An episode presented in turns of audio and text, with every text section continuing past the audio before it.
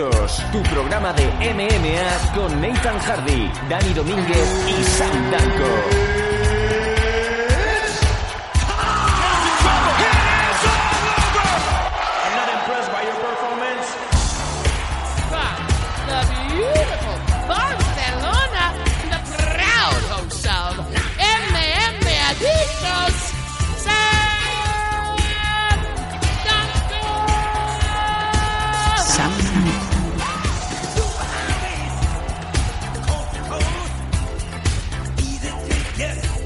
Saludos a Jesús Cristo. Este es el MM Adictos 165, creo, si no me falla la memoria. Madre mía, ¿cómo vamos con esto? Empezamos el nuevo año a lo grande, trayéndoos lo mejor. Esto es mejor que la cocaína que tenía eh, el señor Arnold Schwarzenegger en la pata coja allí en Danco Calor Rojo. Esto es MM Adictos.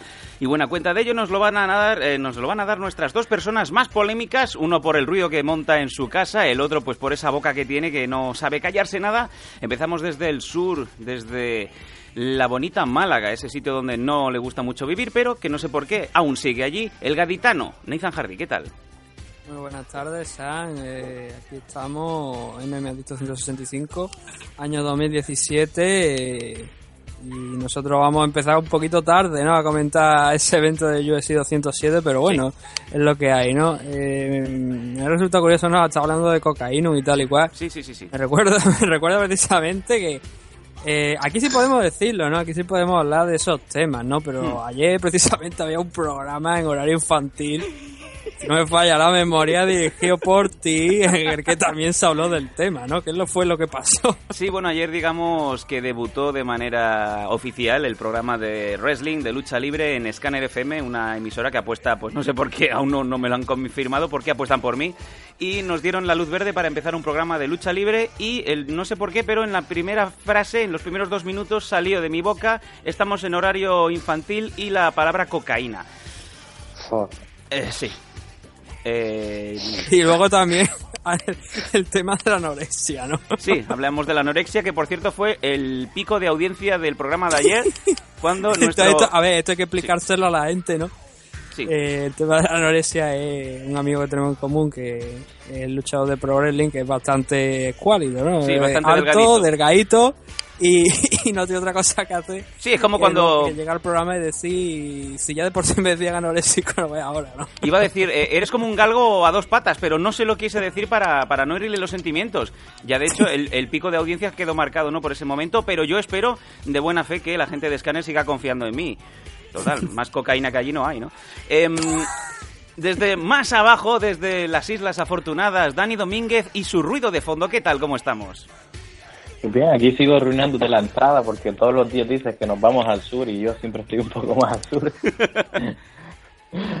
muy bien, muy bien. Aquí, ¿Cómo- como siempre, cerrando mi casa calicanto para que no se escuchen caniches de fondo ni, Sí, pero ni eh, nada en esa línea. Yo- la audiencia está preguntándose desde hace unos días qué pasó en la casa de Dani Domínguez, Domínguez y sobre todo si sigues vivo, ¿no? Porque parecía como que estabas dentro de una cacharrería, ¿no? Y que iban cayéndote tornillos y, y cortafiambres, no sé. No, pero si supiera, no soy yo, yo de hecho me había ido y soy tan inteligente que no apagué el programa, por supuesto que no, ¿para qué voy a apagarlo? Sí, Quité los auriculares, dejé el, el micrófono abierto, con lo cual, menos mal que no estaba en casa, porque si no me hubieran escuchado ir al baño y todo lo que hiciera. sí, sí. Y, y lo que se escucha, para que te hagas una idea, lo escuchaste a través del micrófono. Es decir, ni siquiera estaban abiertos y es lo que escucho yo todos los días en mi casa. Pero es que era un ruido de- muy intenso, Dani. Es que parecía que tenías ahí, yo qué sé, a, a Man at Arms y a He-Man, ¿no? Dentro de- del vestuario.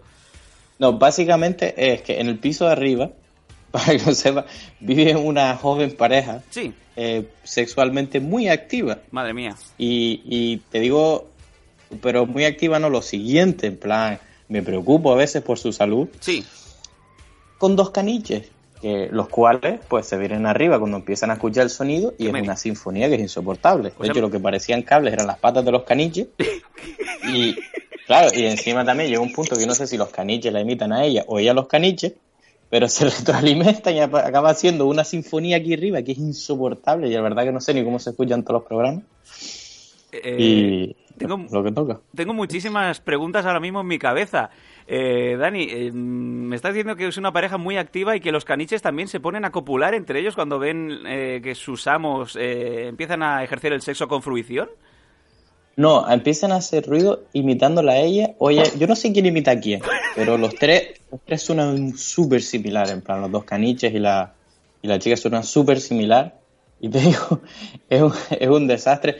Se le ha dado un toque porque todos los días cuando me sentaba a cenar, a las 10 o así, básicamente lo escuchaba en vivo. O sea, los gritos sea, loco. Estamos hablando de que parece que estaban rodando porno en la puerta de al lado. ¿Qué me dice? Y entonces, y entonces le dijeron, mira, ta, ha- afloja un poco porque la gente no puede dormir. Y como resultado, pues ahora escucho ese ruido cuando almuerzo. O sea, han cambiado un poco el horario, O sea, que pero al menos puedo dormir. no perdonan la pastilla del día después, vamos. No, no, ya- no, aquí no hay piedad para nadie. Pero me has llegado a decir fuera de antena que incluso la policía ha llegado a entrar con el ariete. Ah, no, sí, sí. No, con el ariete no, yo no sé cómo hicieron. Pero ¡Paren de follar, por favor! Yo te puedo decir porque yo subí a atender y justo, ¿sabes? Habían hecho un escándalo terrible de locos aquello, parecía que estaba el Circo del Sol. Y justo, los tíos no sé si se fueron a tiempo, cómo fue el rollo y tal. Y, y voy a atender la azotea y cuando subo veo a la policía saliendo de la casa. Y yo no sé si es que se dejaron la puerta abierta o que ahora aprendieron a, a forzar cerraduras como CSI, pero te juro por Dios que los vi salir de la, de la ESO y que habían mirado en la casa y todo, a ver si no les están dando como los perros, ¿eh? porque gritaban tan desaforados. Claro, que no sabías que habían dos perros y, y un tercer elemento que sonaba lo mismo, Madre mía, pero, pero, pero sí. pero es que ese, ese bloque, Dani, tiene que oler a sexo 24 horas. Ahí cuando, cuando la mujer de la limpieza de la escalera pasa el mocho, le tiene que meter como dos copillas más de flota, ¿no? No, no te creas, porque es una es como una terraza abierta y, y no, se ve que se ventila bien. Aunque te digo, te la azotea hacia la terraza y es un campo de minas. Pero es que Es un me campo de- imagino... No me, puedes... me estás diciendo esto y yo me imagino a, a es- a esa pareja, ¿no? Recién jubilada, ese señor, ese señor Manuel, ¿no? De 68 años, que se está tomando pues ahí pues su- sus bizcochos, ¿no? Sus, sus bucaneros con café con leche y de repente le viene un olor, porque dices que se ventila bien dice, Antonia, huele a chocho. No, pero se ventila hacia afuera. Se ventila hacia afuera. De hecho, nos quejamos y sacaron los perros de dentro al patio afuera. Y ahora se quejan los de la acera de enfrente. Vale que mi barrio no sea la Gran Vía, ¿sabes? Que es una calle estrella, pero yo, eh, un ruido considerable, tío. Sí. Qué maravilla. No sé, bueno, yo... no- ¿Cómo arranco esto? Eh, Pues dos cosas. sí. Uno, no, no quiero aburrir más a la gente con las miserias aquí del barrio. Y dos, espero que no sean aficionados de MMA, porque si no, voy a tener unas discusiones muy acaloradas en la escalera de ahora en adelante. Me parece Ah, fantástico. Lo cual no me preocupa porque entre los dos caniches y ellos no tienen ni 80 kilos, entre los cuatro. Ah. Pero, pero bueno, se ve feo así discusiones. Así me gusta, así me gusta. No, de, de hecho, me, me alegra saber que, por ejemplo, en, en ese barrio de, de Dani, pues las pistolas no dan tiros, ¿no? Consuelan. Y bueno, yo creo que con este, con este, con esta declaración de, de Dani, pues ahora mismo nos hacemos una película de en qué territorio está sentado, amigo. Eh, nos vamos a ir directamente ya a las noticias porque no sé, es que no, yo estaría 20 horas hablando de esto, pero obviamente no es, un- no es el programa adecuado, aunque ya hemos dicho cocaína. Venga, vamos allá con las noticias en MM Adictos. Noticias. Noticias. Is there something wrong with your ear?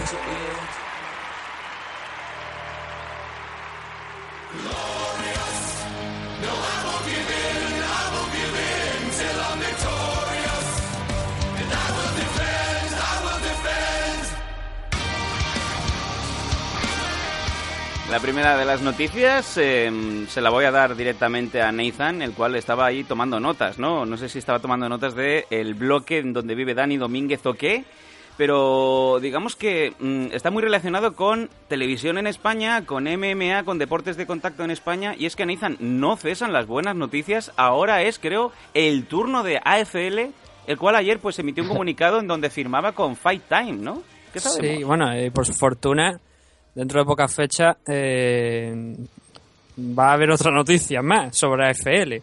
¿Ah, sí? O sea, que no es que, no es que, sí, eh, la, la gente puede ver la información en aflmma.co, no punto .com, punto .co, que es la nueva página de FL, Sí. eh, donde está precisamente esta nota de prensa de, de Fight Time, ¿no?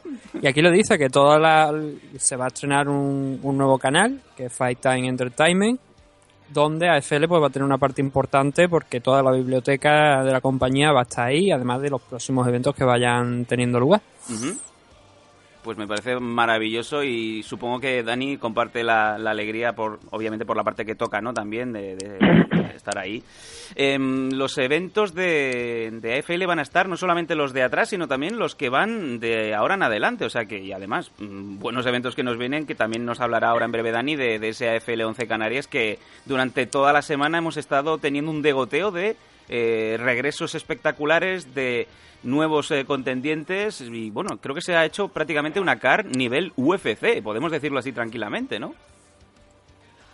Yo, o sea, habrá mucha gente que tiene sus reservas. Parece que si no sales en UFC o eh, en la tele o en pay-per-view no tienes el nivel.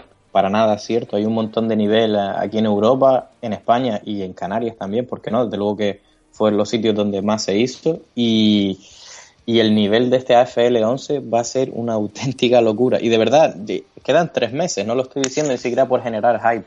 Es una auténtica locura están volviendo gente que estaban retiradas o que ya no estaban peleando hace tiempo de un nivel terrible. No sé si eh, me permites un momento que te comente por encima los luchadores, Sam. Sí, sí, por supuesto, para eso estamos. ¿Qué tenemos? Sí, revisando la carta tenemos aquí las dos peleas principales son eh, obviamente la defensa del título de 66 con el Galle- con Daniel Gallego Requeijo contra Jay Cuchinello que para mí tuvo una de las peleas del año del año pasado.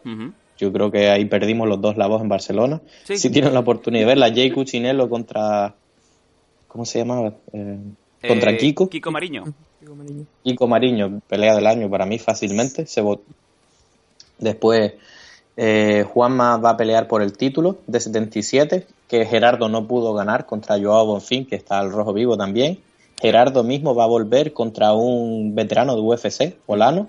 Correcto. Eh. Marco Olano, el cual ahora mismo obviamente no pelea en UFC, está fuera de contrato, pero sé que sigue entrenando por Instagram y demás con la élite. Y la verdad que no, no es una pelea fácil para nadie. Si no conoces a estos luchadores, muy, muy, muy bueno. Ah, después tenemos una nueva incorporación, AFL, es un, un belga que entrena aquí también en, en Gran Canaria. Eh, Kevin Tors, eh, irónicamente se llama se llama Kevin como los polígonos, pero es un Kevin que viene de Belga y de Bélgica. El, el chiste de la noche, Dani Domínguez. No, es que él me lo dijo y digo, yo creo que ese nombre no significa lo mismo aquí que donde tú vives, pero... Contra un viejo conocido que es Jackson Mora, que Ujú. eh, lo vimos la- por lástima una mala pelea contra, contra Ray Boxader, que quizás no gustó al público, pero ya te digo que este tío viene a pelear y a noquear. Muy, muy buena pelea. ¿Cierto? Eh, y después tenemos a Iván Raúl, que hace mucho tiempo que no, que no pelea. De hecho, no, no pudo pelear en el último FL de, de Canarias, quizás un año o dos. Pero que viene a ganar dos nagas. Para aquellos que sepan de grappling, es, es de las competiciones que más alto nivel tienen, donde van estrellas. Literalmente, de gran nombre, no en plan de la tal. Ah, tenemos dos incorporaciones relativamente nuevos. Eh, Hernández y Borrego, que tienen muy buen nivel también. Tiago Martín vuelve. Y eh, ¿quién más tenemos por aquí? Ah, sí, y después tenemos otras dos sorpresas grandes, en además. forma, en forma de 20. eh, el hermano de, de Julio Santana también, que lleva muchísimo tiempo sin pelear, una de las estrellas locales, correcto. junto con Gerardo y todo eso, regreso esperadísimo. Y el mismísimo Jonathan León, Toma que para aquellos que no lo sepan, es el entrenador y creador del equipo Black Lion Team, de donde tantos luchadores tenemos en AFL. Va a ser su, su retorno en este en marzo en AFL y ya, sé, ya te digo, va a ser un eventazo y el nivel de las luchas va a ser va a dar miedo. Yo creo que es el, el- la guinda de este pastel, ¿no? Eh, Jonathan León volviendo al octógono tres años después de ese retiro, que no ha sido un retiro, porque precisamente en una entrevista que tuvo unos días atrás dijo que él seguía entrenando. Tú lo has dicho, es el miembro del, eh, es el fundador del, de su gimnasio, de Black Lion, y se ha formado un- una card muy interesante en donde yo creo que los ojos internacionales van a tener que estar más puestos que nunca. Además, ya está Sí. confirmado también que el, el, eh, pabellón de las, eh, de las Palmas, eh, esto me lo tendrías que concretar tú, va a ser eh, también un, un escenario idóneo porque fácilmente llenable porque hay mucho aforo, pero lo vas a llenar porque esto está lleno de, de talento puro canario. Sí, no, eh, de hecho el estadio es donde ha jugado el Gran Canaria tradicionalmente, o sea, el equipo de la ACB eh, de aquí de Gran Canaria es donde ha jugado, o sea que no, no te voy a... que Está muy, muy bien equipado. Y vamos, ya te digo, va, va a, ser- va a ser espectacular. Eh, y bueno, para que se hagan un poco una idea de, eh, de por ejemplo, eh, Jonathan, de algunos de los que vienen retirados, no, Eh, para nada estamos hablando de gente así quemada, que lo dejaron. Jonathan León en Sherdog, que proba- nunca pone todas las peleas que tiene, tiene un récord de 8 a 3 con un montón de, de peleas internacionales, ¿sabes? Que Ujú. el nivel muy, muy alto. No, nada que ver con ese 1.37 que el otro día me comentó Nathan por línea interna de, mira, hay luchadores de 1.37. Digo, bueno, pues ya tiene más que yo. ¿Qué quieres que te diga, no? Sí, no, la verdad es que cuando te ve uno de 1.37 te pregunta cómo le siguen dando la licencia para pelear. Bueno, ¿o ¿dónde Pero está? los había incluso peores. Pa- nos- esto es un artículo que nos pasó precisamente Fran Montiel. Sí. Nos lo pasó el artículo de, de peleadores que, lle- que llevaban un, un récord negativo y o sea, que, que yo era para verlo. Un desastre totalmente, ¿no? Ujú. Bueno, lo dicho, eh, tenemos muy buenas noticias. Eh, AFL Canarias ya ha cogido prácticamente un 90%, un 90 de su forma completa en modo de una car espectacular. Y bueno, pues también, justo, justamente también sumándole la noticia, Nathan, de, de esa confirmación de AFL próximamente en, en Fight Time Entertainment. Em, poco más que decir, parece que el año va a empezar fuerte de cara para, para la gente de la Asgard Fighting League. Mm, Sí, no, la verdad es que todo muy bien. Y que esto, ya bueno, Dani ya ha dicho la CAR que vamos a tener en esa FL11, ¿no? Pero el próximo FL12, los rumores que tenemos nosotros y lo que nos van comentando es que también es un evento grande, pero grande, grande de cojones. ¿Perdón? Bueno, dicho así, o sea, hablando en plata es verdaderamente importante, si todo sale bien, ¿no? Claro, Si todos los nombres que, que se están diciendo que podrían participar eh, se encuentran sanos y bien para pelear, Ujú. pues aquello va a ser un evento um, a la altura de, de Gran Canaria o incluso mejor, eh, que ya de por sí, si estamos hablando que el de Canarias es muy grande, pues imagínate lo que estamos, lo que podemos, lo que decimos, ¿no? Lo que podemos, lo que se puede esperar a la gente. Claro que sí, yo creo que esa es la mejor manera para cerrar este bloque. Qué bien ha empezado 2017. Tenemos ahora mismo pues las opciones de Titan Channel, eh, tenemos UFC, tenemos M1 en One Global en, en Gold TV y ahora pues esta confirmación de AFL también eh, muestra sus cartas en una mano épica de póker de Texas Hold'em que vamos, que ni, ni esos caniches que están en el piso de arriba de- del piso de Dani Domínguez, ¿no? Polvos mejores no te van a igualar, amigo caniche.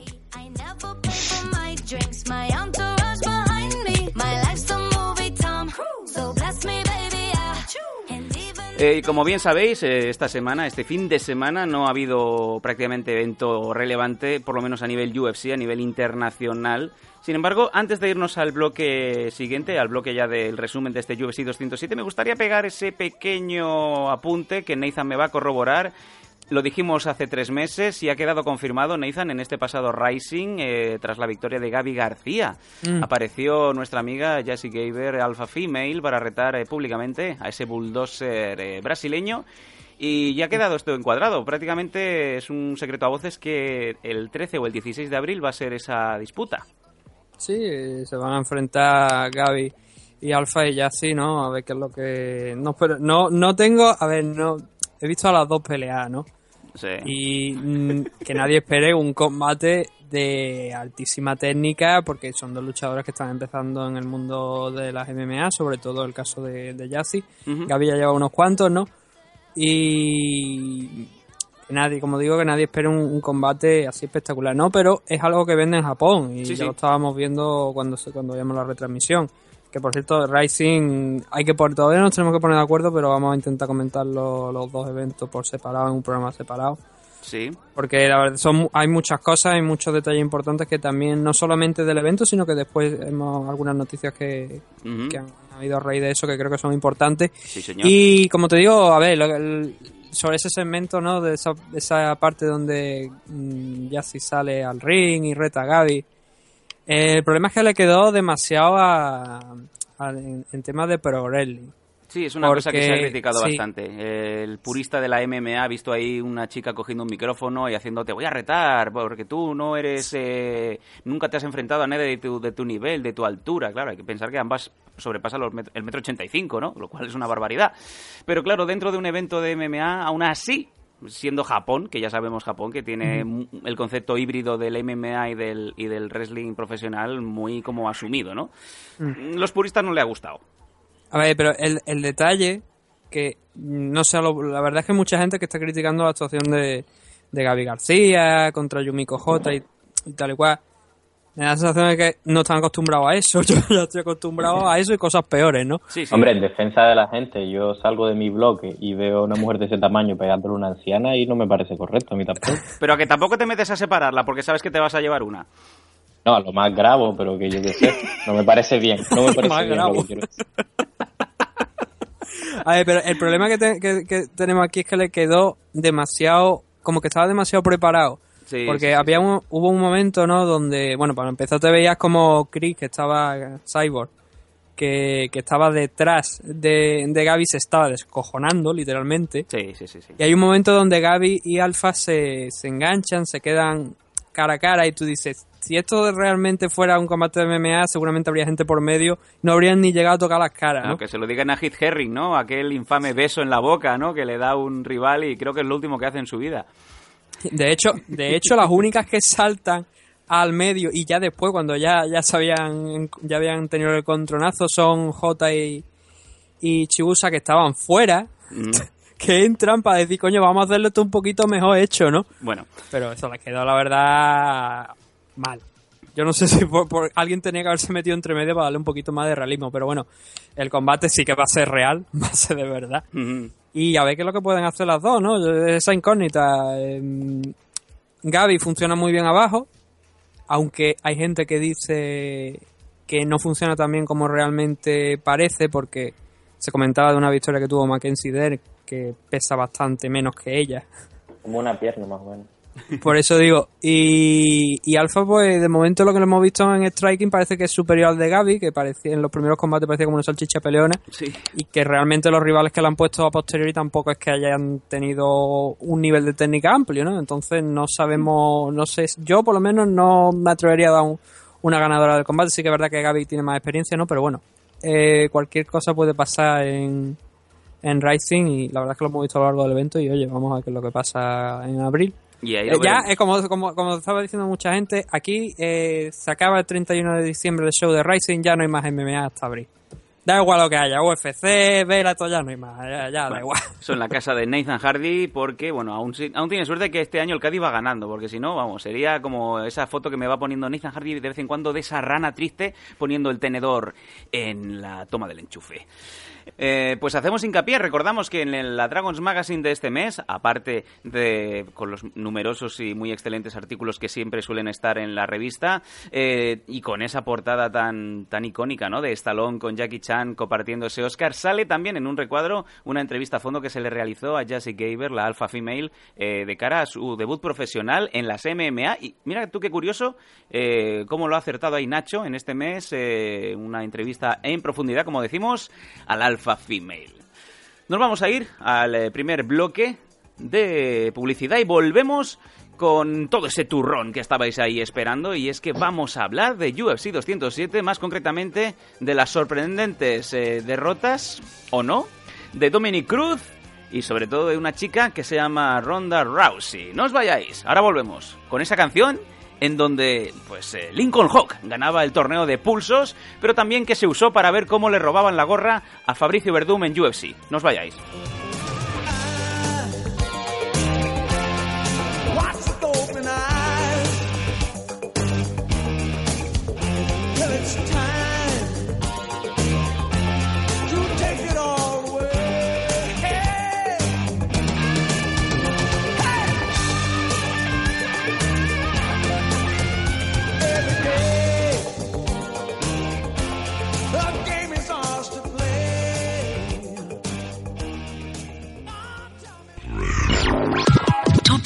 La mejor música del momento. Music. Los mejores radio shows de electrónica. This is Paul Oakenfold. Hey, this is Clyde. Yo, this is Roscoe. Hey, this is Josh Wink. Los mejores radio shows de electrónica. Everyone in the UK, make some noise. Well, we continue. La música dance de ayer The finest electronic music maker. y de hoy. Así es. Cadena Tu Radio. It's all good. Tu mejor pista de baile.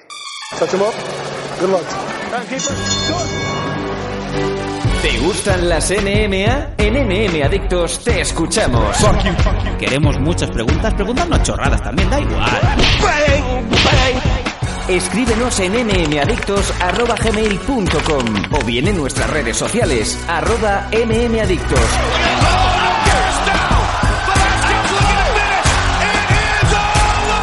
MM Adictos, tu pregunta y nosotros sacaremos el Conor McGregor que llevas dentro. Te esperamos.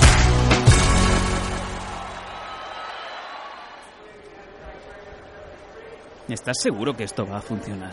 Sí, tú, tú déjame a mí. Me sorprende acabar haciendo estas cosas, sobre todo cuando hemos estado pues en esos momentos, ¿no? Sam, hazme caso. Bueno. Mira, por ahí viene. Señora, Sí, por favor. señor. Que no me sale lo de pedir. Pues no sé cómo quiere sufragarlo. Mira, tengo una idea. ¿Te gusta el podcast de los Danco? ¿No puedes vivir sin el pelo y el otro? Pues conviértete en nuestro patrón. Es muy sencillo. Entra en www.patreon.com barra los Danco y aportando una simbólica cantidad nos ayudas muchísimo. Hosting, aparataje, programas en vivo, shows en directo. Con tu ayuda no hay límites. Sé el patrón de losdanco.com. Patreon.com barra losdanco.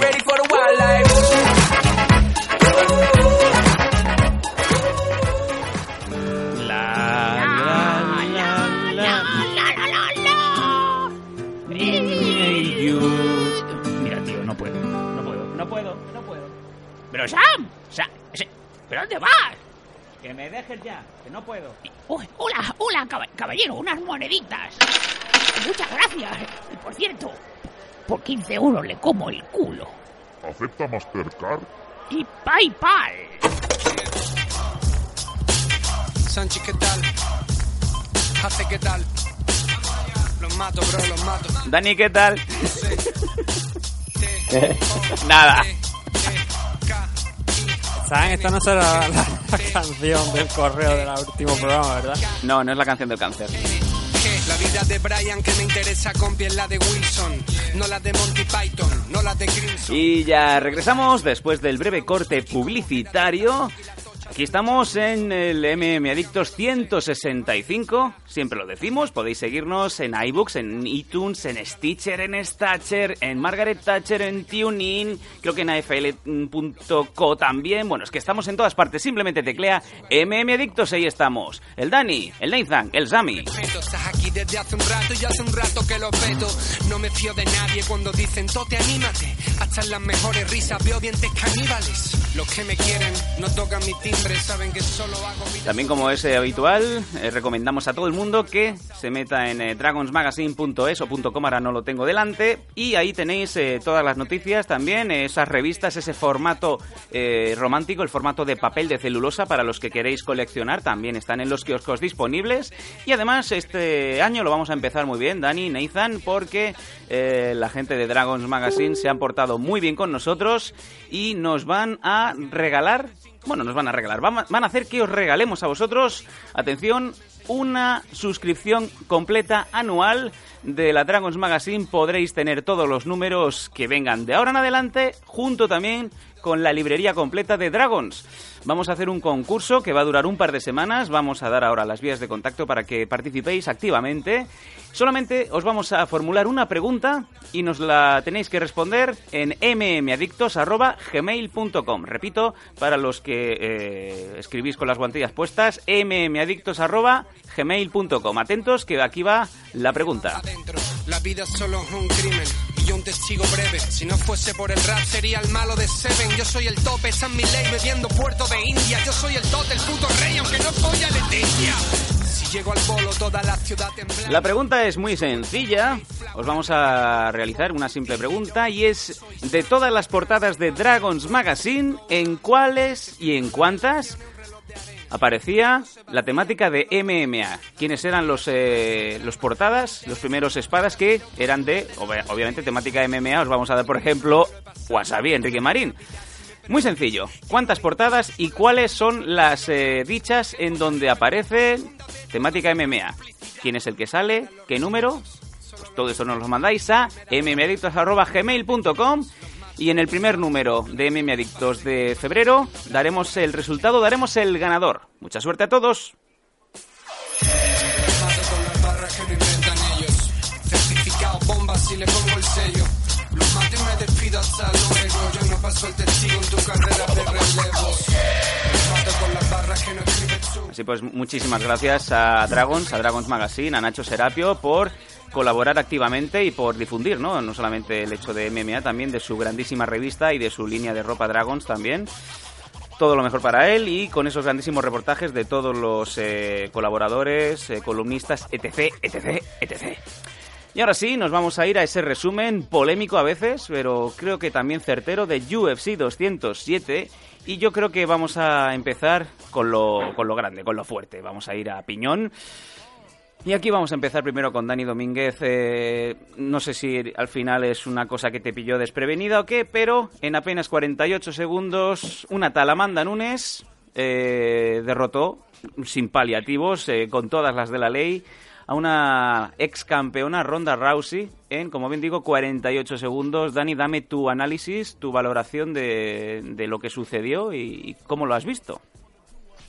Hombre, en términos de sorpresa, yo creo que no sorprendió a nadie. Nosotros lo dijimos que ganar a Ronda o ganar a Amanda iba a ser rápido, iba a ser duro. O alguien se iba con el brazo roto, alguien le partía en la cara. Y en este caso fue Ronda. le pintaron la cara.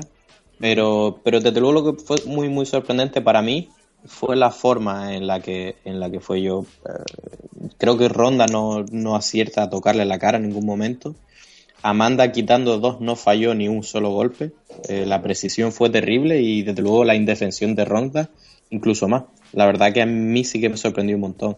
Me sorprendió en cuanto a, ya te digo, en cuanto a la forma y según lo estaba viendo, aunque desde el momento que yo vi que empezó la pelea, y, y no es para decir tengo grandes dotes de predicción, yo creo que todos sentimos que se que iba a perder y grande porque desde luego lo que no puede ser es, un especialista de suelo, de lucha y demás, y que yendo contra una, una grande del, o sea, del striking, porque realmente las otras veces que ha perdido ha sido por motivos externos, la verdad que Amanda es muy, muy, muy, muy buena. Cuando tu plan inicial es ir corriendo al centro del octágono, subir las manos sin tratar, y, y, y ponerte a boxear con la mejor striker, es lo que va a ocurrir. O sea, que fue empezar así y digo, bueno, o saben algo que no sabemos nosotros o esto va a ser corto y violento y, así lo fue. Eh, Nathan, ¿cuáles, tus, ¿cuáles son tus dos centavos de, del tema? Yo sé que, bueno, lo primero que hace la gente cuando pasa lo de ronda es pensar inmediatamente en el, en el vato cabrón de Málaga, ¿no? Nathan Hardy, ¿cómo lo viste? ¿Te alegraste? Dímelo así, tal puse cual. música de fiesta. ¿Qué me...? No. No, fue, no, no, no puse música de fiesta porque era a las 7 de la mañana y- o las 6 de la mañana, la verdad es que no sé a qué hora era el combate. Pero sí recuerdo que lo vi en directo, ¿no? Y. Bueno, a ver, eh, yo creo que Dani lo, lo definió muy bien.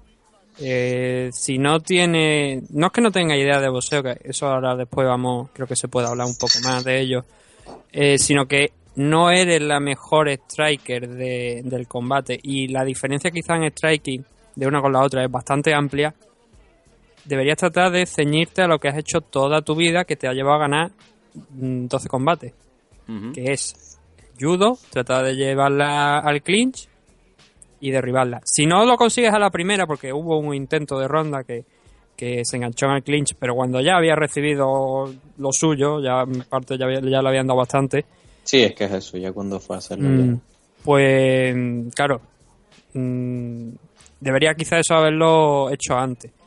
Yo creo que la victoria con. Porque hemos visto eh, ahora, eh, por ejemplo, la, la victoria que tuvo con Beth Correia, o también la victoria que tuvo, que ha tenido ya varias por, por, por KO. Sarah McMahon. Sí. Sí, yo creo que eso le, le ha hecho a ella misma generarse como.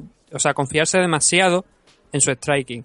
Lo de Holly Sí, Hall, eh, pues bueno. exacto, sí. mm, sí, también Holly Hall le gana, pero Holly Hall tenemos que, coño, era boxeadora, ¿no? Sabe de lo que sabe que de lo que está de lo que lo que, lo que estaba haciendo en condiciones. Y Amanda Nunes ha mejorado mucho con, en- con el paso de, de los últimos dos tres años y, y ahora está verdaderamente fuerte, ¿no? Pero claro, yo creo que a lo mejor se generó ella misma una confianza en su striking que, que no tiene, que no, o sea, hasta el punto de, mira, por ejemplo, nos pusieron un vídeo en el, en el grupo de MMA Adictos y haciendo shadow boxing, eh, la verdad es que no tiene mucho Sombra. estilo que digamos. Vale, ya sé cuál es. que parece más bien eh, la sala, Sí, pare- pare- la parece, sala parece latina que es un de, ¿no? mo- de hecho, el, el- son varios vídeos enlazados, ¿no? Pero el primero, tú te la ves que está en, creo que era en el Ultimate Fighter que tuvo contra Misha Tate, y te la ves como calentando, ¿no? Haciendo sombra, pegando al aire. Y Quillo, o sea, mm, te la ves de... mm, es que, joder, parece que es que sabía que había una cámara y que estaba posando, porque el movimiento de cadera y de pandero que, que pega es como. O sea, que está más preocupada de. Que, que no daba la sensación de que realmente supiera mucho de lo que estaba haciendo. Y luego hay algunos donde mete la cabeza que es que, joder, parece un cerdito, ¿no? Em, va- vale, em, Dani, vamos a, vamos a pasar a es ti que es porque complicado de, el de- tema- de hablar del striking Sobre- de Ronda Rousey. Todo es esto muy, habría muy que- habría que complicado. A ver, resumirlo. sobre eso, Sí, sobre eso sí. eh, eh, a ver, no, no, ese no es el único vídeo que había, había otros cuantos que ella golpeando los pavos y demás, y eh, francamente, o sea, cuando le ponen los pavos tampoco es que lo haga tan mal, desde luego no ser una cosa profesional, pero vamos, ni siquiera es tampoco que tengan idea, porque de luego es lo único que hacen en ese gimnasio, por lo visto, cada vez que hay un vídeo, no sé si es que esconden el entrenamiento real, pero cada vez que hay un vídeo es ella golpeando los pavos. Que, que no está mal y es una parte del entrenamiento, pero de luego lo más flagrante y que dijo mucha gente, sobre todo de alto nivel, es decir, eh, creo que Ronda no hizo sparring para esta pelea, punto uno. Y si lo hizo, lo hizo con gente que no era buena, porque de toda la gente buena de la élite mundial, nadie ha visto nunca a Ronda, eh, es decir, haciendo sparring, sino trajo gente. Y desde luego necesita esos minutos eh, de sparring. O sea, por mucho que tú practiques técnica, y yo, a mí me, yo soy de mucho practicar mucha técnica y mucho drill, que no hace falta machacarte mucho, pero tiene que haber un límite, tienes que tener los rounds de sparring, por un lado pero mucho más flagrante que todo eso me pareció la falta de recursos y la estrategia tan mala. Es decir, yo no, para aquellos que vean, por ejemplo, el último combate de Ryan Hall, es un luchador en el que es perfectamente consciente eh, de sus capacidades. Y no es que no sepa striking, él sabe también. Yo, o sea, yo he visto imágenes entrenando, pero tiene las cosas claras. Eh, incluso luchadores que a lo mejor no tienen tanto nivel, más allá de que tú no puedas cerrar el clinch, existen una infinidad de posibilidades que tú tienes para cerrar la distancia, bien sea cambiar de nivel, tratar de abrazar, hacer que falle, eh, tirarse a las piernas como pueda, o desde el más básico, siéntate. ¿Cuántas veces no hemos visto, y de hecho es lo más normal, que a una persona le hacen un knockdown o lo sientan? Eso de que lo sientan es sí, le hicieron daño, pero es que en un porcentaje altísimo literalmente se sientan, porque si siguen de pie a lo mejor lo noquean. O sea, en ningún momento, porque ya te digo, en mitad de esas piñas, si ella literalmente se sienta, Amanda no la va a seguir. Entonces, desde luego que no es, ninguna de estas cosas, opciones que digo, es la solución definitiva, pero todas son opciones que pudo haber intentado, más que quedarse de pie llevándose golpes, y ninguna de ellas, o sea, se veía que no había practicado ninguna de ellas, es decir, no tenía un plan B. A lo mejor en otra noche ella pega la primer golpe y le va bien, pero eh, no eh, ningún tipo de recurso, es decir, ningún tipo de recurso para llevarse el pescado a su brazo, o sea, no una falta com- completa de, de todo, de todo. Ya te digo, porque incluso si el árbitro te levanta, tú te sientas, eh, te mueves un pico para adelante, te mueves para atrás, tienes al menos 10, 15 segundos para recuperarte y, y regrupar. Aquí está el problema principal. Eh, ahora todo el mundo pues tiene a Ronda Rousey en la boca por, eh, por, por opiniones fehacientes como la de expertos en la materia, como puede ser ahora mismo Dani, ¿no? Sin embargo, lo que pulula en el ambiente es que parece que no es culpa de Ronda, y ahora voy a Nathan, es sino es del entorno de Ronda. Como bien ha mencionado muy, muy concretamente Dani, el tema de quizá no se le ha preparado un sparring a diente, qué ha pasado durante, durante este año en donde Ronda pues eh, ha estado haciendo de todo menos entrenar, por lo visto. Y todos los ojos, todos los focos, Nathan, van a su entrenador, al, señor Edmund Tarbedian. ¿Dónde está el fallo? Y si tú crees que es realmente un camp horroroso. Mira, lo bueno de grabar ah, una semana después de, de que haya pasado el combate, no justo el día posterior que como normalmente lo hubiéramos hecho, es que van saliendo noticias. Y estaba, estaba yo hablando de la pareja que ha tenido de sparring, ¿no? De entrenamiento. Pues mira, precisamente una de las parejas que ha tenido ha sido Raquel Pennington, que venció a Michate y más que ven- ven- vencer a Michate la retiró. Cierto, cierto. Eh, ella ha dicho, Raquel Pennington, que tenía un acuerdo de confidencialidad con Ronda Rousey. No podía decir que había estado eh, entrenando con ella. Ahora sí lo ha hecho público, una vez ha pasado el combate. Entonces, hay una manta enorme sobre el camp de, de Ronda Rousey y no sabemos realmente qué es lo que pasa. Gracias a, que Pennington ha dicho esto, pues ya sabemos que, sí, que entrena. Está entrenando algo.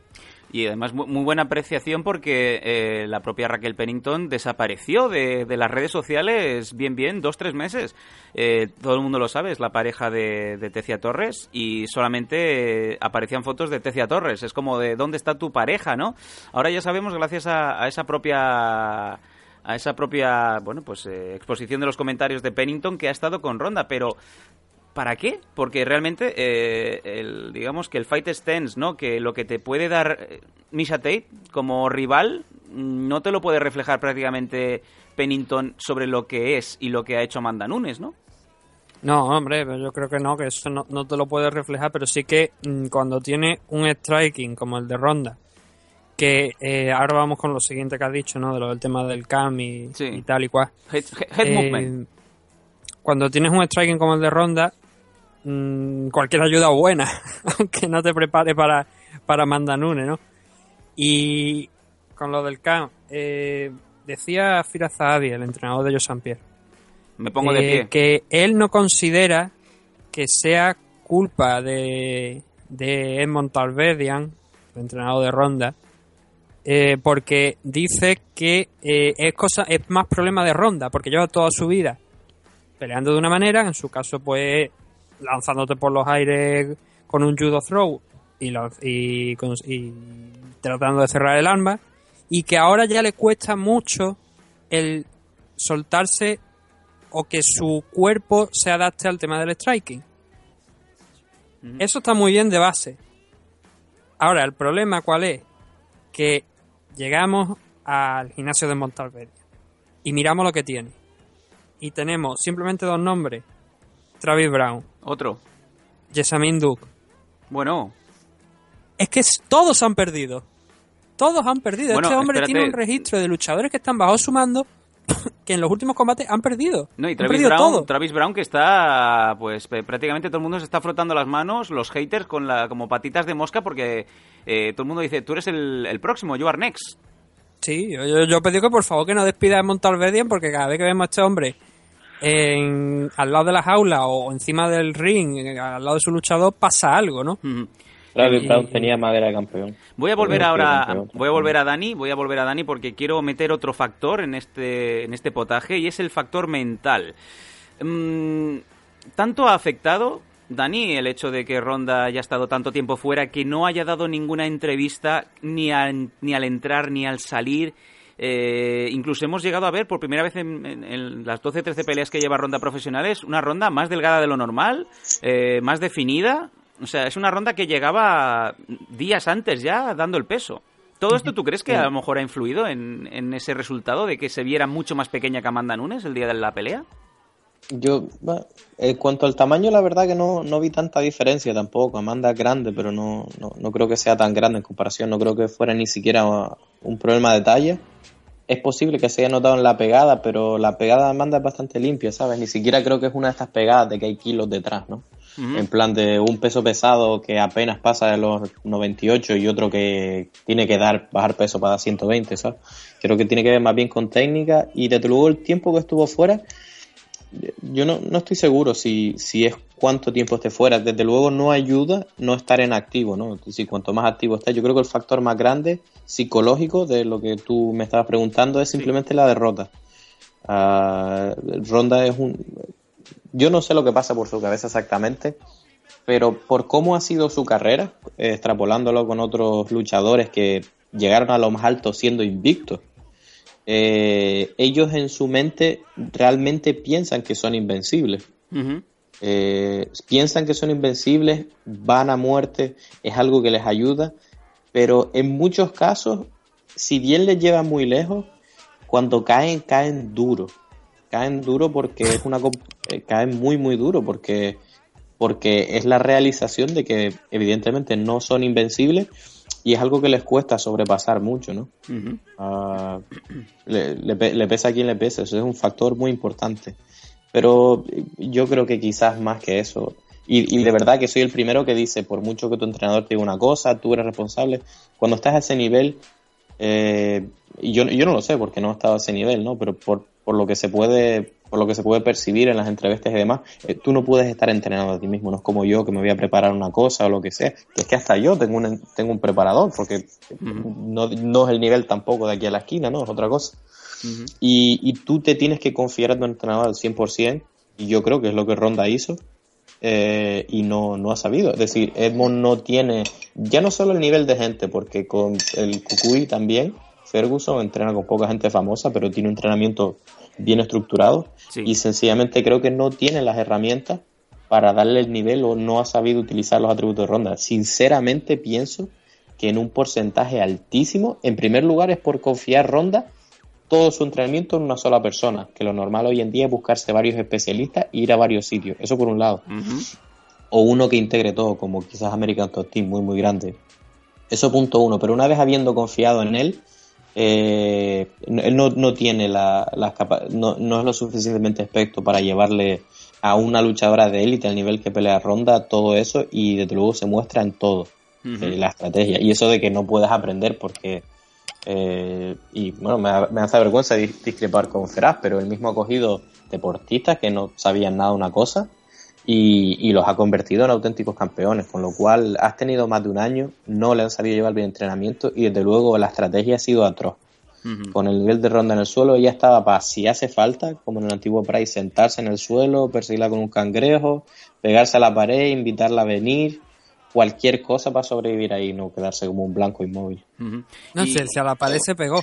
Sí, em, Nathan, a eso voy también porque se ha hecho mucha risa, mucho jijijaja sobre eh, esa voz, ese, digamos, ese archivo de audio en donde se oye a Edmond pegando esos gritos, head movement, head movement, clinch, clinch, y luego empiezan, no, no. ¿Cómo lo viste esto? Porque Es- se ha hecho mucha broma. Es durísimo. Es, es- es duro, sobre todo cuando ves luego el, esa animación, ¿no? Que se ve a Ronda Rousey, Edmond Tarbedian y en- están en la sabana intentando cazar un, un león, ¿no? Y al final el león está encima.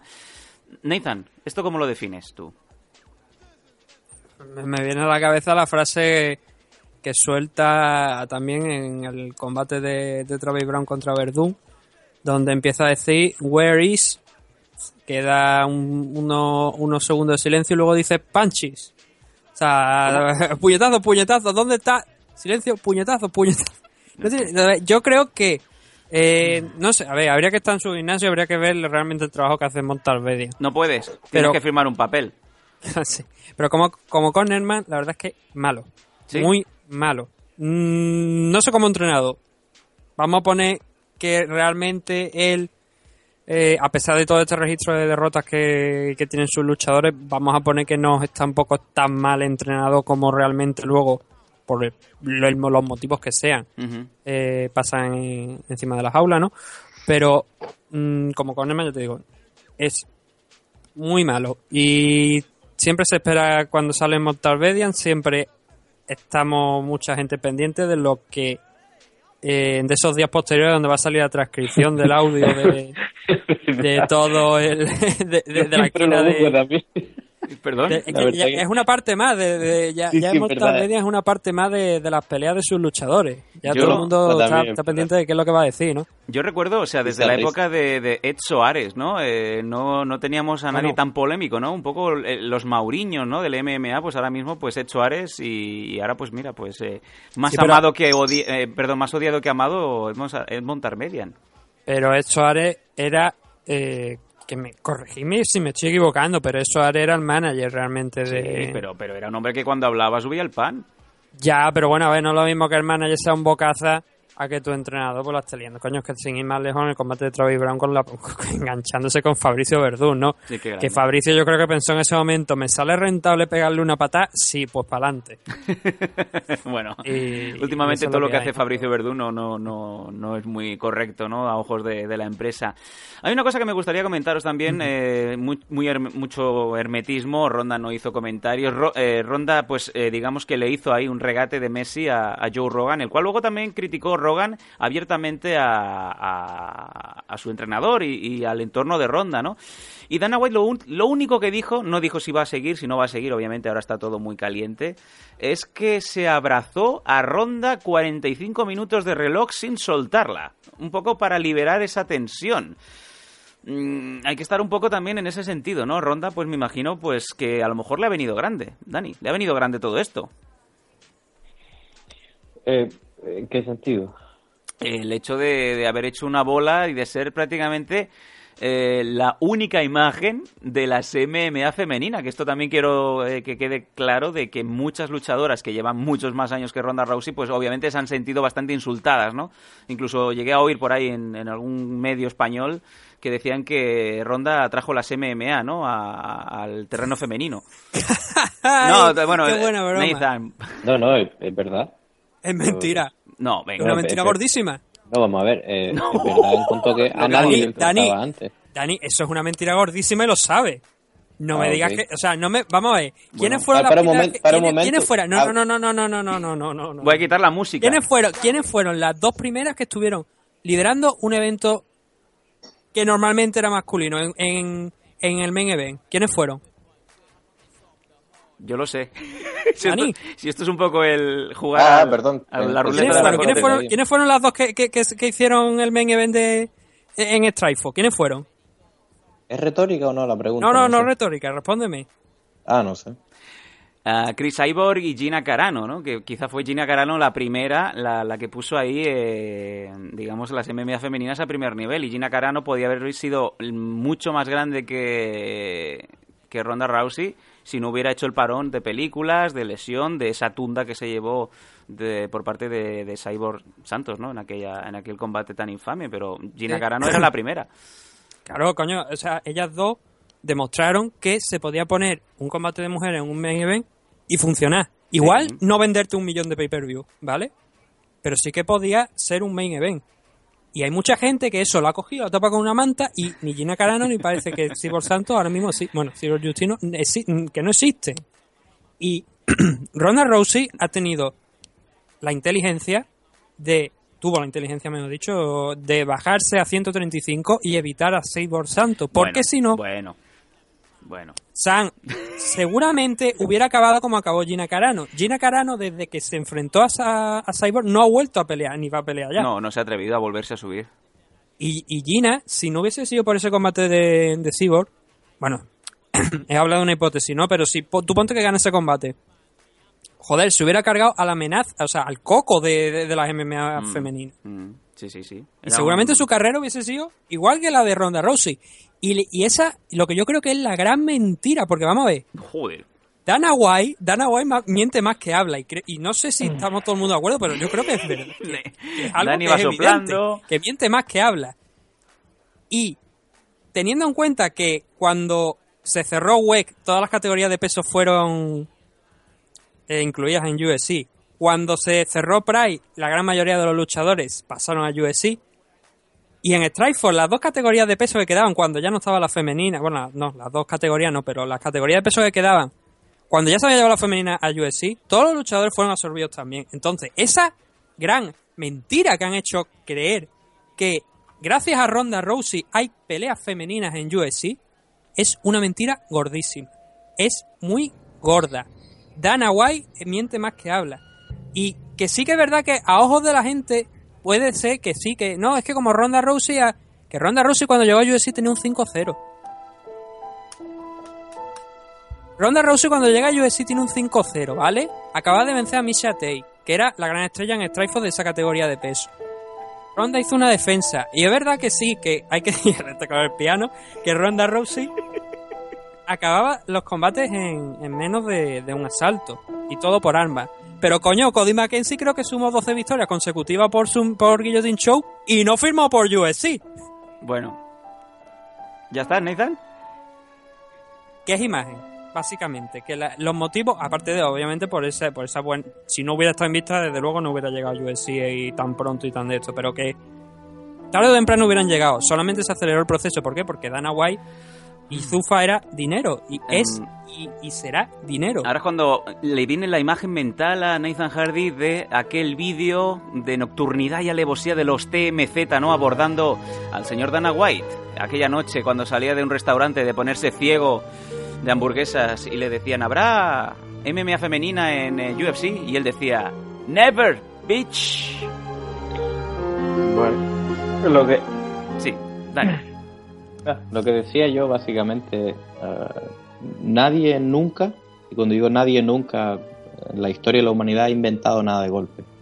Ni la electricidad, ni la bombilla, ni nada de eso. Todo es, todo el mundo se ha copiado del que vino anterior, todo el mundo ha aportado su pequeño granito de arena, pero eh, sí que hay cierto, sí que es cierto que existen saltos muy muy grandes que son los que marcan Mm. la diferencia. Para todos nosotros que llevamos mucho tiempo siguiendo esto, vimos la aparición en, en Strike 4, de, obviamente de, de Cyborg y de Gina Carano y demás, eh, que empezaron ahí. Era, hasta adorable, ¿no? Porque la verdad que las pobres las ponían dos o tres asaltos de tres minutos, ni siquiera querían dejarlas pelear y demás. Ah, y, y desde luego son los bloques y son los cimientos para, para lo que fue pues más adelante eh, el MMA para las mujeres, pero para mí la gran importancia de Ronda es que no, no solamente MMA, es para todos los, los deportes. Es decir, búscame un deporte en cualquier sitio, más allá de a lo mejor alguien famoso, por el cual una gran masa, y ni siquiera los números, paguen por un evento deportivo femenino. Nadie paga por un evento femenino. Ni, eh, yo no sé si ustedes lo saben, pero existe una liga profesional de fútbol femenino. No sé si habrán visto algún partido. Existe una liga profesional de hasta la NBA. Es que no lo quiere ver nadie Cierto. le pesa a quien le pese. Entonces, eh, Ronda es una de estas personas que viene cada cierto tiempo y que cambia el juego completamente. Hasta que Ronda apareció, desde luego sí, habían hecho cosas, ¿no? es adorable, no sé qué ha salido, un par de peleas, no sé qué, esta tía pega duro, salió en tele gratis, ¿sabes? que está bastante bien. Nadie nunca en la historia de la humanidad, y digo en la historia de la humanidad porque estoy seguro que no había tele en el tiempo de los griegos, había pagado de forma tan ferviente y había generado tanta expectación por deporte femenino, ni siquiera de combate, sino deporte femenino. Ronda cambió completamente la- las reglas, es decir, quitando un evento u otro, por ejemplo, que ah, de repente salió un pisco en la tele Gina Carano y no sé qué, era lo que era, era una novedad, mucha gente iba por la novedad. Pero después de la época de Ronda, de forma habitual, Paige Van Zandt y otras chicas, otras grandes deportistas que no hubieran tenido la oportunidad, de forma habitual como cosa normal y nadie pestañea. A nadie le parece raro a día de hoy, desde la era de Ronda, que esta gente tenga la oportunidad de hacer el evento principal y que haya gente que pague 60 euros para ver esa pelea y lo otro, porque nunca antes había existido. Entonces, de negar el papel que ha jugado, eh, para pero mí quién es está, pero sencillamente no sé de quién coño está denegando, yo no estoy denegando nada. No, Nathan se está recreando en la derrota. No, yo, yo, no, yo me estoy, que también está diciendo que paga, bueno, el primer pay-per-view que tuvo a Ronda Rousey déjame- vendió un momento. 450.000 pay-per-view. Quiero, quiero hacer una pequeña aportación y ahora sigue El Dani. de Sarah McCann vendió vamos a ver. 375.000. Lo Eh, máximo que Nathan. ha llegado a vender Ronda ha sido 1.100.000. O sea, Déjame- Nathan, una déjame gran cifra, no te lo voy a Ah, discutir. Eh, Déjame acabar un momento. Claro, en, en Nathan, en esos eventos, no solamente Ronda Bueno, pues Rousey. nada, Vais, vais. hablando tú, si eso. Vais, venga, calma. Eh, una cosita, y ahora sigue Dani. Eh, ese primer combate, ese Ronda Rousey contra Liz Carmouche, eh, se dijo hace poco, se filtró, decirlo como queráis, que el primer combate que iba a ser, eh, la historia, ese primer main event femenino en UFC, iba a ser Ronda Rousey contra Cyborg Santos. Cyborg Santos se bajó del, del carro en ese momento alegando problemas de peso, lo que sea, que no daba el peso, lo que quieras. Y como último reemplazo se buscó a la citada Liz Carmouche. Entonces la idea firme eh, de ese primer evento, ese primer main event femenino era Ronda Rousey contra Cyborg Santos. Y ya sigue Dani. La frase original fue Ronda puso MMA femenina en el mapa. Y cuando me refiero al mapa, me refiero para la audiencia que no somos nosotros, que veríamos un combate MMA entre un cabra y una oveja. Mi madre sabe quién es Ronda Rousey, mi madre sabe que las mujeres pelean y lo hacen bien, todo el mundo lo sabe. En el mapa, en el, en el esquema global, eh, lo puso Ronda. ¿Le pesa a quién le pesa? Nathan. Sigue con el programa.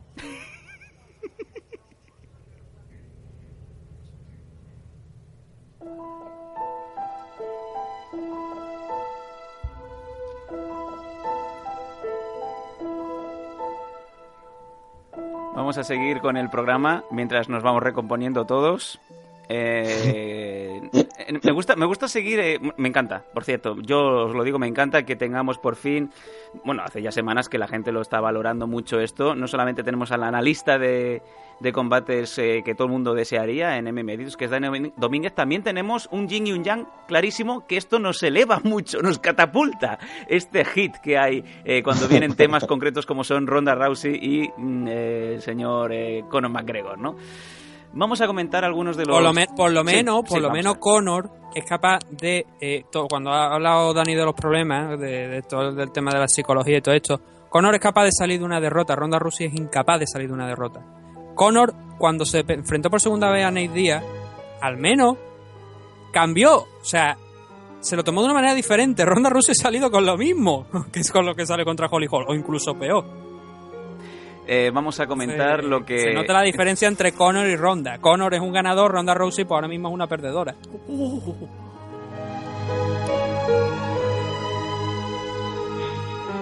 Eh, take, no- take Names, Kicking Asses, No Prisoners, by Nathan Hardy.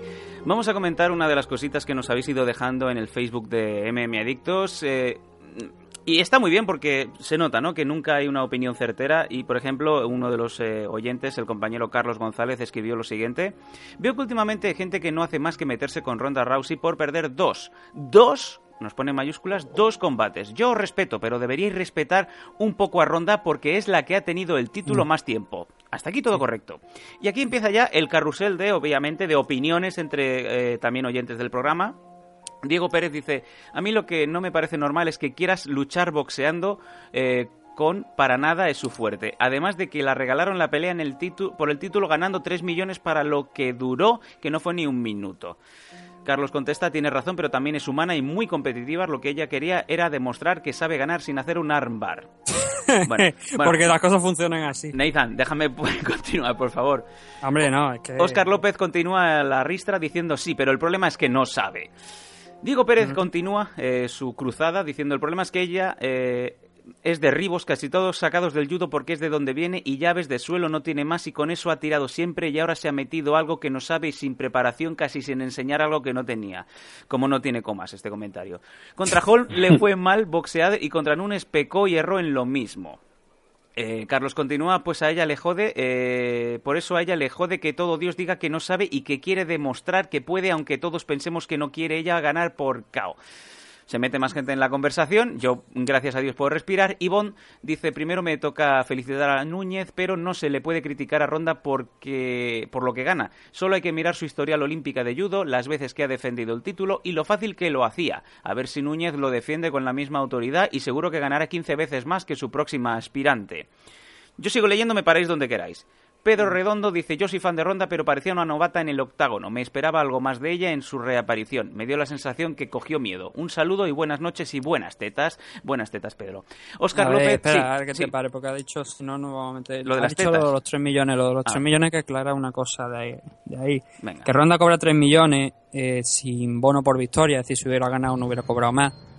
Eh, lo que yo no sé si también se lleva un porcentaje de pay-per-view, pero la que sí se confirmó que se llevaba un porcentaje de pay-per-view era Amanda Nunes. Eh, pongamos que a lo mejor el, pay-per-view vende pues aproximadamente un millón, pongamos. Eh, eso es un pico también que hace. No hace, o sea, la, según el contrato que le hicieron a Eddie Álvarez hace unos cuantos años, que luego tuvo que quedarse en Bellator hasta que pudo finalmente dar el salto a UFC, hubo juicios por medio. Eh, eh, hay una serie de horquillas, es decir, de 0 de, o sea, de 0 a 200.000 cobra creo que era ahora no tengo la cifra exactamente, pero creo que era un dólar, de 200 a 400.000 creo que era un dólar y medio y de a partir de 600.000 cobraban ya dos dólares y medio. Eh, con eso quiero decir que no hay que, mm, si vende un millón no hay que multiplicar 2,5 por un millón, no es eso. O sea, serían 400.000 por 2,5, que es la diferencia entre 600.000 y un millón, ¿vale? Y eso, hombre, eso ya marcaría un pico. Eso a lo mejor, si tirando así cuenta, a lo mejor se puede llevar un millón y medio aproximadamente, en función de, de ventas de pay-per-view. Suponiendo eso, que, que haya hecho por encima del millón. Que no solo, no, o sea, no hay tanta diferencia real luego a la hora de de los salarios, ¿no? Como se, como se está diciendo. Claro, se te venden el titular de los 3 millones contra los 200.000 con el bono de victoria de, de Amanda Nunes y al final las cuentas no son tan diferentes, ¿no? Me voy Pero a de todas al- formas, sí. es, es lo, es lo de siempre, es decir, a, a toro pasado todo el mundo, es decir, el pago se negocia antes de la pelea. Es decir, nadie dice, no, pues depende de cómo lo hagas, estamos, eh, ese pago es así, porque se negoció antes y porque el pago no depende de cómo lo hiciste. ¿Te imaginas que, el- que a ti te pagaran eh, cómo- por cómo lo hiciste cada pelea? No, es que no, no, no podría, pues, no se puede hacer, el, pa- el pago se hace de antes, con lo cual eh, es imprevisible si alguien lo va a hacer bien o mal. Y Ese aparte- pago está pactado desde Ya, antes. estuve- pero, estuve- que, pero es que encima, además, Nathan, déjame, eh, básicamente se paga no en base a quién se lo merece más o quién tal, sino se paga en base a quién genera más dinero. Mm. Es una empresa y al que paga, al que vende más entradas, se le paga más. Sí, Eso lo que te iba a decir es que, toda la vida. es que era curioso porque el contrato de Joana, lo que se llevó por la última pelea, creo que fue o por la anterior, estuve mirando, comparando algunas cifras y era lo que cobraría, lo que hubiese cobrado Eddie Álvarez en aquel contrato si hubiera ganado ocho peleas consecutivas. Y Joana las ha ganado, con lo cual sabemos que el contrato por lo visto puede ser similar al que tenía Eddie Álvarez. Y aquel contrato no pasaba de 105 mil dólares si había ganado los ocho combates anteriores. Luego ya había variantes, si había ganado tres o cuatro, pues cobraba tanto esto, pero si ganabas todos consecutivos, el último combate creo que te pagaban 105 mil por presentarte y otros 105 mil por pues por ganar el combate, ¿no? Venga, que me O pilla sea, el toro. que, claro, que se negocia antes, pero mm, a veces no tan demasiado pronto, ¿sabes? Cuando tú firmas el contrato al principio. Venga, que me pilla el toro. Aquí viene uno de los comentarios polémicos del, eh, de este hilo. eh, lo- obviamente lo, lo genera una, una chica. Dice Mar- Marta Rey, eh, Mafia. Mafia, no sé si es el apellido de tu madre. Dice Mafia. Mafia dice: Es la mejor. Es la pionera que abrió las puertas a las demás peleadoras que ha perdido dos combates, sí, pero se merece todo el respeto. Y aquí llega uno de los comentarios con más eh, me gustas de todo el hilo. Nando Lozano dice: Jamás voy a entender eso de pedir, o menos aún, exigir respeto para quien no lo tiene, por nada ni por nadie. ¿Cómo va eso? ¿Primero va de chula y luego va de víctima o cómo va? Esto me recuerda a los que van de malotes y gángsters y luego cuando se llevan la torta van llorando a denunciar. Pues joder, lo mismo. Yo creo que aquí este es prácticamente el comentario que, que define este- esta guerra abierta. Mucha más gente nos ha estado comentando. A todos os doy muchas gracias. Hay un cabrón como Sergio Barbero que dice hasta en panga aguantó más. Eh, yo creo que aquí esto es el comentario. Es que nunca se va a quedar nadie de acuerdo con, con esto. Voy a cerrar el- la carpeta de ronda con una pregunta muy clara. Dani, ¿tú crees que se retira ronda tras esto? ¿Va a haber alguna, co- alguna pelea más o ya colgamos las guantillas? No, la verdad que no, no, no te sabría responder. Yo pienso que va a volver. Pienso que después de algún tiempo va a volver porque desde que perdió tampoco es que le estén sobrando ofertas de películas. Así que yo creo que probablemente reagrupe y quiera volver una última pelea, aunque no sea simplemente, aunque no sea por el título, simplemente para acabar la carrera en una nota de victoria. Muy buena Y apreciación. debería, Muy y debería, y debería porque porque los campeones se, de- se definen por cómo se levantan, ¿no? Lo que dicen de cómo vuelven y creo que le, le debe una pelea decente a sus fans, gan- gane o pierda. Bien lo decía Loren en el tema de entrada de, David Aranda, me caigo siete veces para levantarme ocho. Em, Nathan, em, ¿cuál es tu opinión al respecto? Porque hay que tener muy claro esto que ha dicho que ha dicho Dani también. Ha sufrido Ronda también un terremoto en cuanto a carrera de Hollywood y es que por lo visto Hace un año tenía dos o tres papeles muy importantes, nivel Los Mercenarios, nivel primero, nivel puede ser tranquilamente la próxima superestrella atlética eh, femenina en el mundo de Hollywood, pero parece que se le han caído dos, dos peliculones, no se ha podido saber mucho al respecto y ahora pues empiezan a escasear las ofertas. Eh, es posible que acabe de extra en eh, dos colgados muy fumados dos, ¿no? Sí, hombre, las películas en las que estaba Ronda Rousey tampoco que fueran el padrino. Cosas como son, ¿no? Vamos a ver, pero estaba en, en Fast and Furious, estaba en G.I. Oh, Joe, qué cosas gran así, ¿no? saga. Bueno, pues ahí siguen cobrando lo muerto, Nathan. Ya me gustaría a mí ser el último negro que matan en... Yo me pregunto si, si, si el Walker sigue sigue cobrando, ¿no? La familia.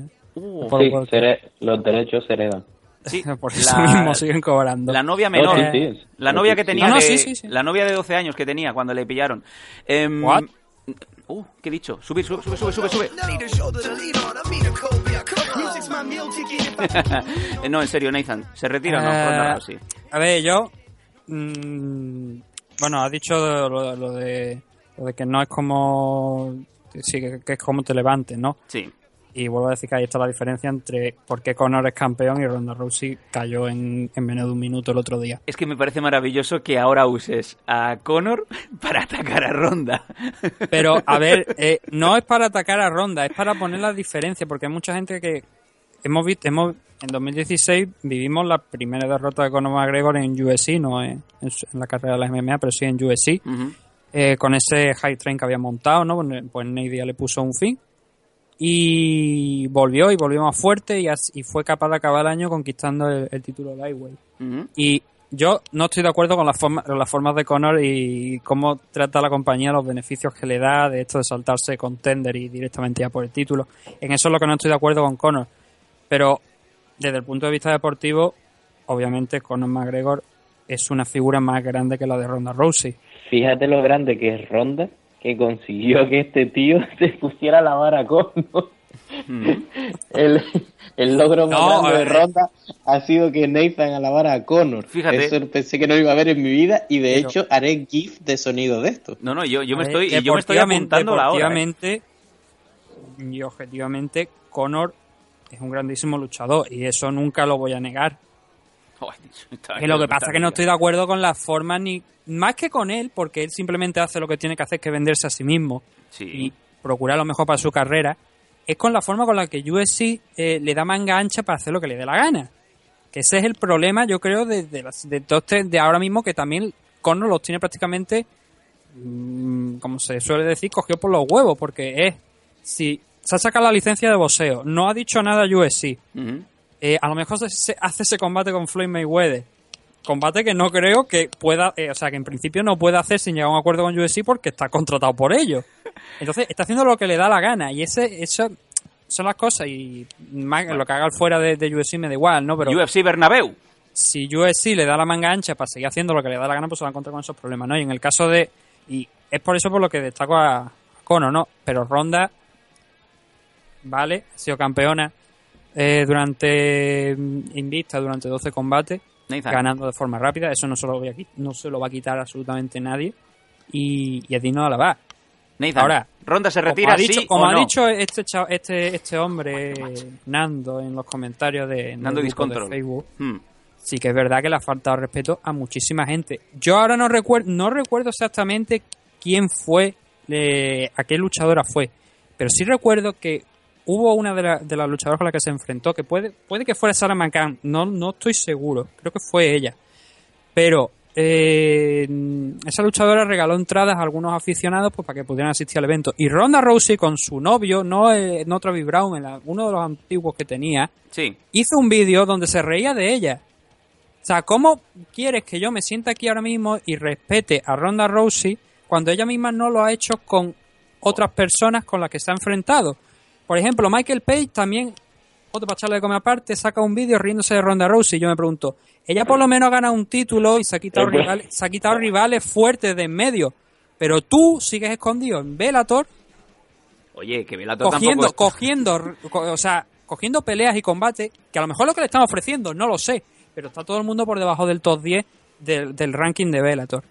¿Qué me estás contando? ¿Cómo tú puedes ridiculizar a Ronda Rousey cuando ella ha ganado y tú no? O sea, también es un poco, no sé, vamos a bajarnos todo el mundo los humos, ¿no? Vamos todos y hacer las cosas bien. Y ahora vamos a hablar después de otro luchador que telita también, con Cody Garbrandt. Sí. En defensa de Michael Venom Page, ah, yo soy fan de Ronda y ese vídeo es súper gracioso, la verdad. Sí. El que no lo Sí, haya visto, pero- yo me reí un poco. Pero claro, eh, es la forma de. Él lo ha hecho. Entiendo que lo, ha hecho por ridiculizar y creo por alegando eso también, ¿no? Por lo de no es que ya le ha faltado respeto a mucha gente. Yo, pero coño, a ver, mm, tú eres un profesional, bájate también un poco lo humo, porque si no, ahora mismo el día que, ti- que tú pierdas y en el último combate Michael Page, la verdad es que no estuvo nada bien y ya se empezaron a levantar un poquito las críticas. El día que tú pierdas la torta va a ser igual y a lo mejor a ti no te hace gracia. Entonces tendría que pensar un poquito esa, eso, sacar esos vídeos, ¿no? Y Travis Brown ha dicho que como se lo encuentre le va a pegar dos hostias, ¿no? Pero bueno, Travis Brown le saca todo tres cabezas. Venga, nos vamos, nos vamos a ir con este, con este resumen. Nos vamos a ir ya eh, al último combate que quiero comentar, el de Dominic Cruz contra Cody Garbrandt. Rapidito, raudo. Venga, vámonos.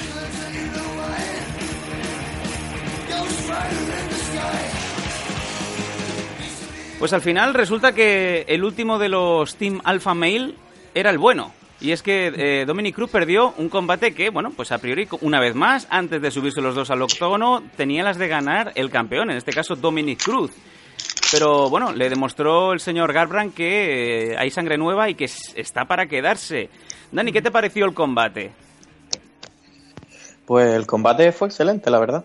Eh, muy, o sea, competitivo en los primeros asaltos, pero el, el aspirante, la verdad, que supo leer, o quizás sus entrenadores, muy bien el juego de Dominic. Y básicamente la clave, que, que no, no recuerdo quién me lo dijo, alguien, es decir, hablando sobre el juego de Dominic, de las fintas y demás, sobre si lo persigue este contra y demás. eh, recuerdo que alguien en el gimnasio estaba diciendo, ¿y qué pasa si simplemente te quedas quieto cuando él se pone a correr? Ujú. Y, ba- o sea, a, grosso modo, eh, en realidad fue lo que hizo. Es decir, no, no se comió las fintas en ningún momento de, de Dominic Cruz. Hizo un muy buen combate. Dio hacia atrás cuando notó que, que Dominic Cruz lo estaba invitando a entrar para contrarle. Utilizó muy bien su boxeo, que él de entrada tenía un buen boxeo. Defendió muy bien las entradas, más de lo que yo me esperaba, porque Dominic entra muy bien abajo. Y vamos, la verdad que eh, un rendimiento legendario, ¿no? Esta, esta pelea mantuvo la calma como si él mismo fuera el campeón. Y la verdad que muy emocionado con este campeón, porque ya te digo, esta pelea quizás no lo acabó porque quería demostrar la superioridad, pero este campeón no es de los que se queda, bueno, ya subí, ya me voy a quedar contento. Este tío, si puede, te arranca la cabeza. Mm. Y va a ser un campeón genial, pienso yo. Nathan, ¿cómo viste tú el combate? Y dime honestamente, ¿te gusta Cody Garbrandt como campeón? Hombre, como campeón deportivamente yo creo que sí, ¿no? Eh, que hizo lo que tenía que hacer. Eh, a Dominic Cruz se le vio bastante incómodo, como que estuvo estudiando los cinco asaltos y nunca acabó realmente de encontrar la manera de, de entrar y salir vivo de ahí sin que sin comerse algún puñetazo que lo mandara a la lona. Y bien, ¿no? Eh, yo creo que Cody Garbrandt pe- peleó inteligentemente. Creo que era lo que nadie esperaba. Yo, me parece que todo el mundo pensaba que a lo mejor iba a haber un- algún intercambio más. Y sin embargo, como ha dicho Dani, muy, muy centrado, muy a la defensiva. Por decir a la defensiva, me quiero, quiero decir más bien a la contra, ¿no? Que esperando que, que Dominic entrara y en el momento en el que tenía que apretar el gatillo, pues iba por él y, y avanzar. Y lo que pasa que, claro, eh, eh, a mí es una cosa que me llama la atención. Que es cuando al final, pues, un gesto que le honra, ¿no? Es una promesa que tenía con un, con un chico que, que había tenido una enfermedad y le da el título a él. Pero, joder, si te has pasado todo el puñetero a combate durante 25 minutos faltándole respeto a tu rival, es un poco el contraste de valores, ¿no? Bueno, pero para que veas tú también lo que es eh, estar en modo combate eh, con todo lo que supone, no solamente luchísticamente, también mentalmente, y luego cuando es la persona fuera de Sí, fuera del combate, pero, que eso define mira, perfectamente mira- a Chael Sonnen cuando tenía las guerras con, con Anderson Silva, ¿no? Sí, pero había, había una anécdota del día de, de los pesajes por la mañana, que cuando se hacen los pesajes, los pesajes oficiales, ¿no? No los que se hacen delante del público. Entró Cody a, la sala donde estaban esperando todos los luchadores y se montó un, un brawl entre él y Dominic Cruz. Y la razón que se dio, que se comentó, era porque Cody había pensado que Dominic Cruz le había cogido una bufanda que él tenía Sí. y Dominic Cruz no había tenido nada que ver. Pero el tío se abalanzó sobre él, por lo visto, y se empe- empezaron a discutir. No se sabe realmente qué es lo que pasó ahí, pero sí que se montó, no una pelea, pero sí que los tuvieron que separar, ¿no? Eh, Cody Gambran eh, se fue de una rueda, se fue de una, de una entrevista también en mitad en directo con Dominic Cruz.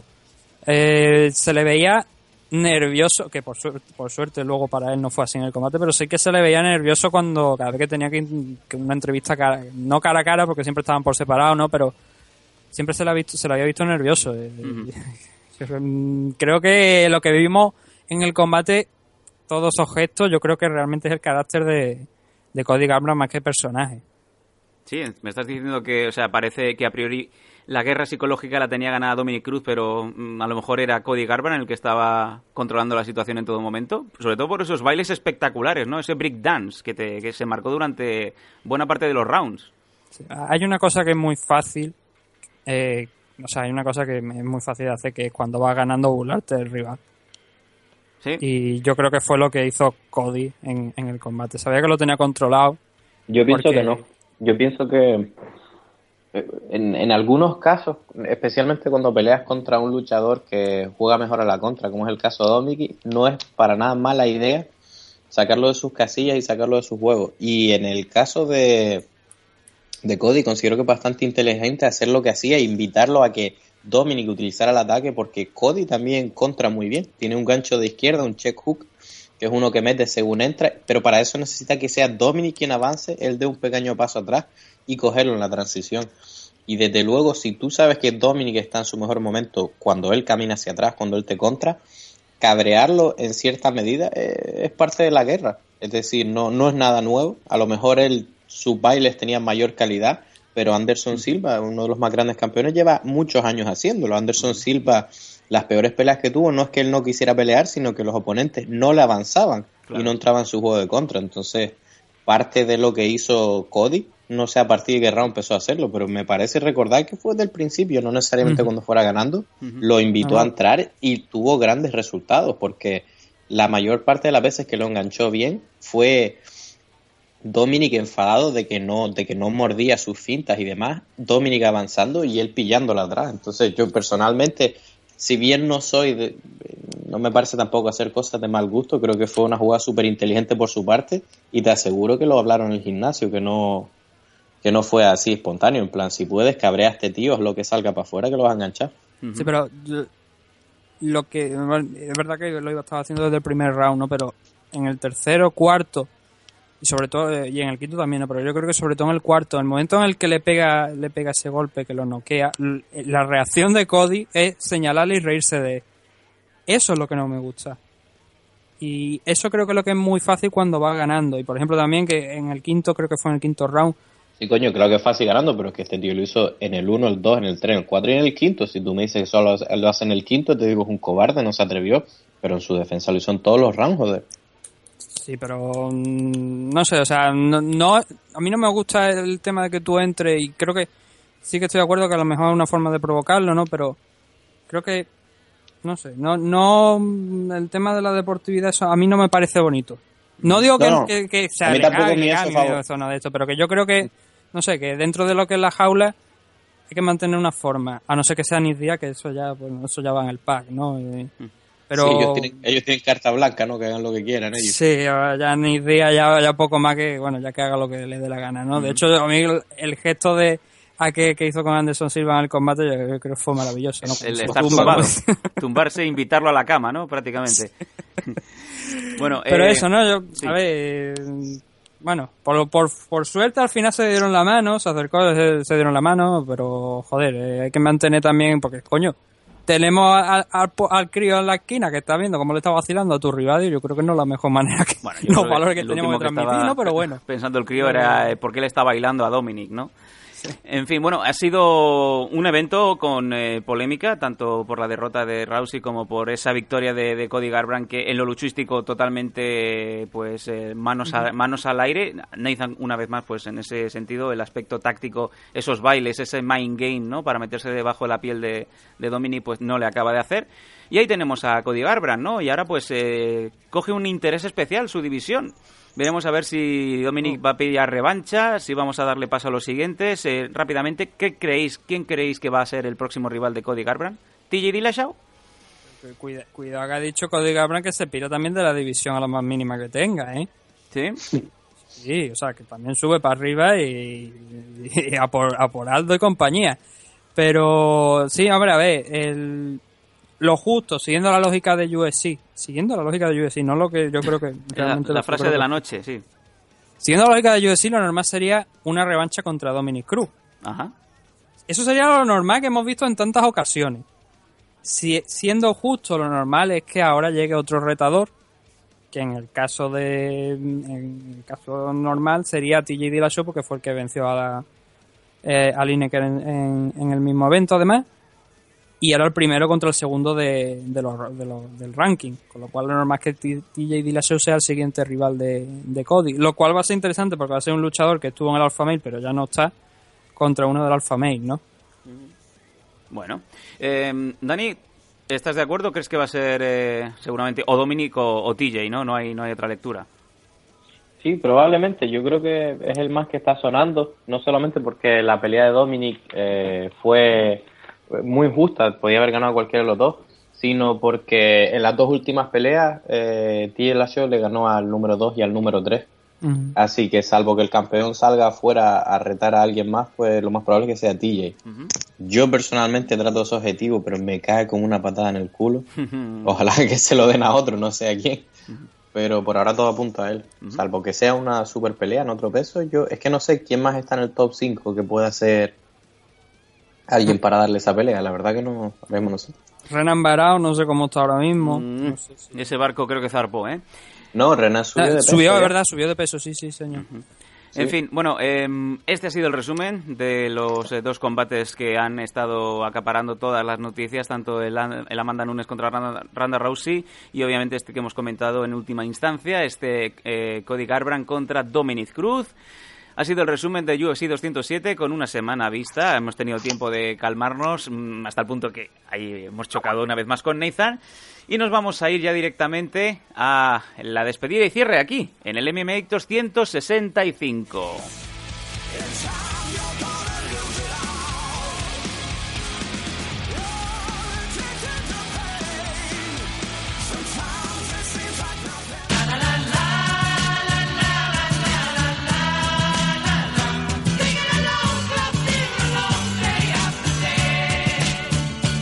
Let's go back, back, back to when they used to shape shift and Lo shift dicho, es la hora de los adioses, de hacer así con la manita. Nos vamos en el barco de los elfos, ese barco que esta semana conduce magistralmente Ronda Rousey. bien coge el timón, no lo suelta. Mientras eh, Edmond Tarvedian va dando instrucciones a, Bo- a Boa, a Propa, a Popa y a Propa. Em, primero de todo, como siempre, Dani, un placer. Eh, ya estamos más tranquilos sabiendo los problemas, esos efectos secundarios, esos ruidos, eh, esos ruidos del averno que ocurren en, en- en el sitio donde estás grabando. Ya sabemos que es por el fornicio ajeno, ¿no? Y por los caniches aullantes. Sí, desgraciadamente no es por el mío. Eso te lo digo de ya. Hombre, sería un hecho y un hito, ¿no? Eh, que estuvieras grabando mientras vas eh, dándole la cópula. Vamos. Digno de leyenda, pero Sí. no, por ahora no tengo esa capacidad. En fin, nos vemos próximamente, Dani. Muchísimas gracias una vez más por tu aportación aquí en el MM Adictos. Un placer. Y Nathan, ¿qué decir? Me encanta cuando te enfadas, sobre todo cuando discutes con, con Dani y esto sube los ratings como si fuera Raw.